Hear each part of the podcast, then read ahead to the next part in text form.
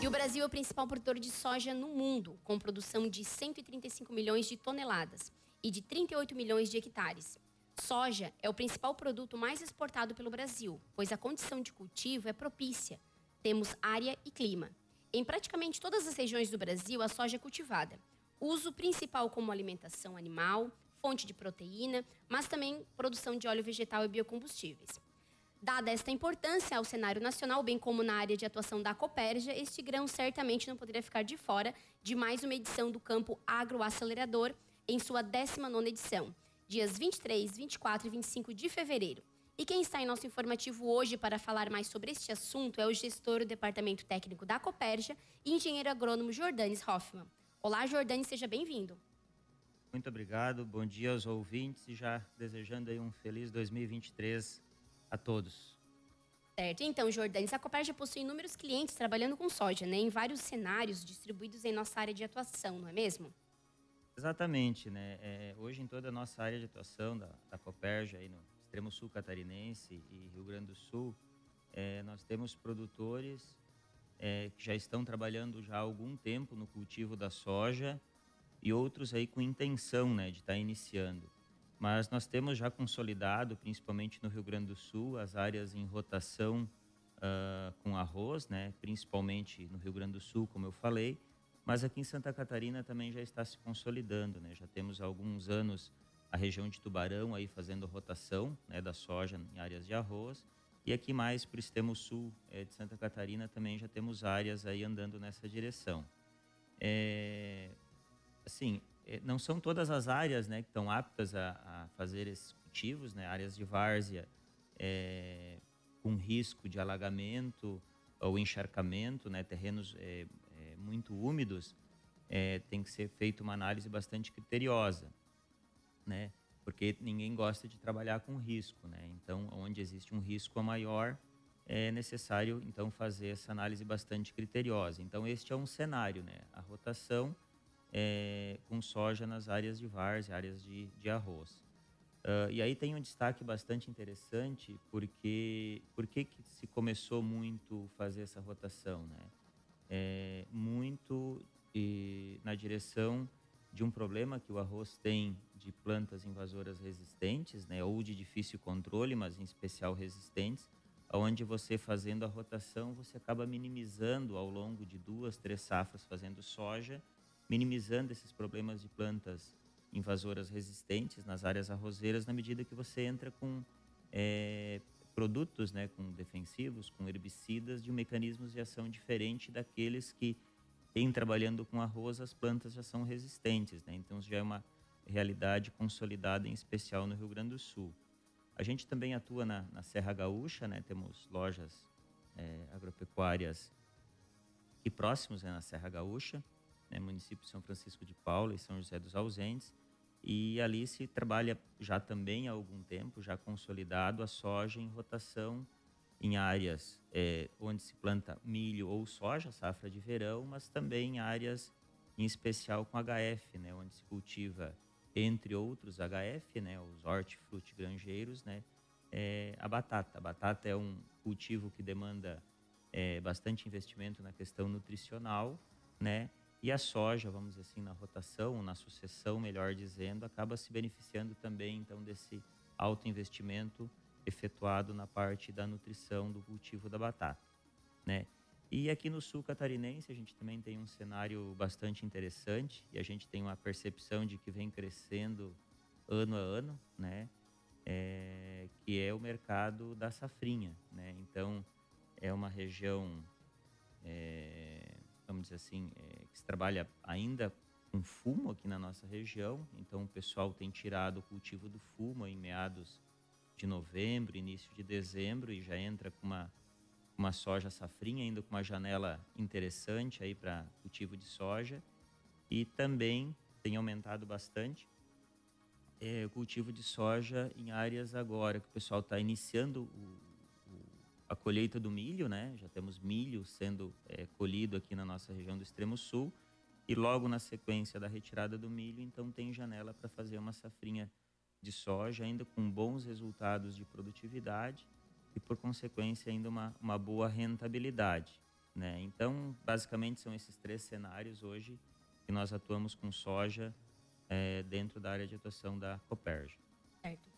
E Jordanes, uh, falando né, em relação então, ao nosso campo, né, a soja tão, tão importante que está, como a gente falou, né, que está em, em todos os lugares do Brasil, né? Uh, em relação ao nosso campo, teremos a apresentação de dois roteiros, é isso? Soja na Vargem, soja em terras altas, coxilhas, lomba, é isso? Me conte as novidades que vai ter. Então, é, é, com relação à questão do campo agroacelerador, né, como você mesmo disse, né, dada a expressão que a soja tem aí a nível nacional e a nível de mundo, né, então mais uma edição aí que esse cultivo, né, a, a soja vai estar contemplada então na 19ª edição do campo agroacelerador. Uh, bem como você falou, eu, eu falei agora anteriormente com relação à questão da rotação da soja nas áreas de várzea, mas também é, o mercado grande da soja em áreas que a gente chama áreas de coxilha, que são as lombas, né? Uh, e aí, então, nós teremos, é, são 14 vitrines, tá? São 14 estações com diversas áreas, né? Passando aí pelo segmento da parte de genética. Hoje, a Coperja, ela trabalha em torno de 30 cultivares de soja, de 10 obtentores de genética. Inclusive, a Coperja é, inovou nessa safra que passou, foi colhida a área de produção de semente própria da Coperja. Então, a Coperja está multiplicando é, semente de soja, que, que foi e está sendo comercializada essa safra aí junto aos nossos clientes. Né? Então, nós teremos então essas 14 vitrines, é, explorando, vamos dizer assim, tanto na parte de várzea quanto na parte de coxilha. Né? Então, tem empresas que vão estar tá mostrando é, pelo menos 18 cultivares de soja dentro desses dois cenários, porque assim, ó, é, por que trabalhar com tanta genética de soja? A soja, em particular, ela, a adaptação dela ela é muito regionalizada, né? Então, é, cultivares que são plantadas aqui no sul catarinense, próximo é, ao, ao, no litoral, né? É, não necessariamente são as mesmas que têm aptidão para plantar na Serra Gaúcha, na região de altitude. Aquela soja que está destinada, vamos dizer assim, que tem uma adaptação a questão da safrinha, não são as mesmas cultivares, por exemplo, que eu faço um plantio no começo de outubro em áreas de rotação, é, nas áreas de arroz no Rio Grande do Sul. Então a gente tem que ter um, um espectro amplo de cultivares, por, é, dada as características, né?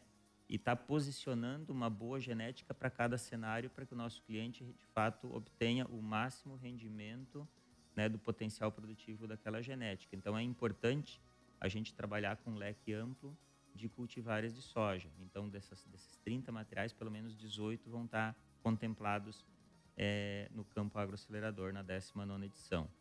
É, também empresas que vão estar trabalhando a parte de nutrição, de fertilidade, né, com tecnologias aí na parte de não apenas a questão do nitrogênio, fósforo e potássio, né, o famoso NPK, mas também é, nutrientes de liberação gradual, né, o que é importante. Uh, macro é, nutrientes, né? Hoje se fala muito a questão do cálcio, enxofre, magnésio, né? Que são os macros secundários e também micronutrientes. Uma planta para produzir, ela precisa em torno de 19 nutrientes. A gente muitas vezes pensa apenas nitrogênio, fósforo e potássio, mas nós temos mais 16 entre macros, secundários e micronutrientes para que uma planta consiga expressar, do ponto de vista nutricional, o potencial produtivo. Né?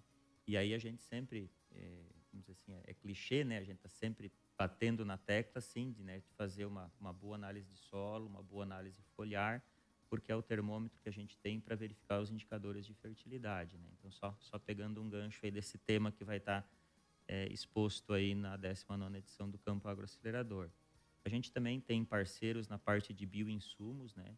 É, que são agentes biológicos, então trabalhar o tema de controle biológicos, a parte de inoculantes, né? A soja ela é uma leguminosa que ela tem um, uma potencial parceria, vamos dizer assim, com um agente biológico que são bactérias que promovem a dentro dessa parceria, acabam pegando o nitrogênio que está presente no ar, né, e transformando numa forma química que a planta da soja consegue se nutrir desse nitrogênio.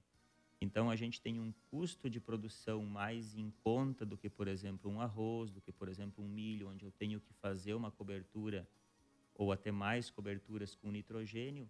Na soja, eu não tenho a necessidade, graças a essa parceria com uma parte biológica, que é uma bactéria, é, com a soja. E a gente também já fala em coinoculação, não apenas uma bactéria que faz esse trabalho em relação à questão do nitrogênio que eu falei, mas também demais agentes biológicos, por exemplo, que pode estar entrando numa coinoculação, né, é, junto à semente de soja, né, em momento que eu faço esse trabalho, é, inicio essa parceria? Através do plantio junto às sementes, né, e tudo isso vai estar sendo demonstrado, então, no nosso campo agroacelerador.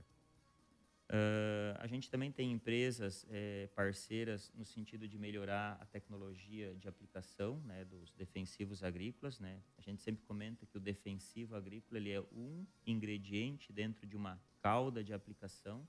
Né?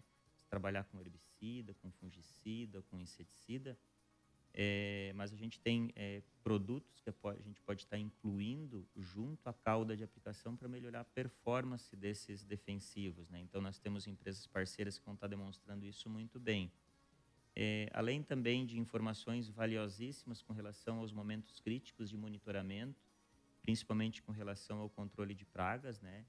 A gente sempre diz que a gente faz um trabalho muito técnico, e que a aplicação do defensivo ela tem que ser criteriosa e, no, e com relação à questão de pragas é com base em monitoramento. Então, esses momentos críticos, é, no momento que a praga atinge o nível de dano econômico, que daí viabiliza a entrada da aplicação do inseticida, vai estar sendo abordado também em relação à questão é, com algumas empresas parceiras, né? Uh, e lançamentos de alguns produtos também. Né? Gente tem o compromisso junto ao campo agroacelerador de estar tá trazendo as novidades, as inovações em termos de manejo e também em termos de produtos, né? em especial fungicidas para o cultivo da soja e inclusive moléculas novas, né? não apenas é, é, é, produtos com nome comercial diferenciado, mas sim moléculas novas, né? vão estar tá presentes no campo agroacelerador. Teremos também empresas de pesquisa, né? A gente tem um parceiro que é o pessoal da Field Crops, está falando muito sobre a questão da fenologia, que são os estágios de desenvolvimento da soja. Né? É muito importante a gente conhecer o hábito do cultivo, época de semeadura, ciclo, justamente na direção de a gente extrair o máximo potencial produtivo daquela cultivar.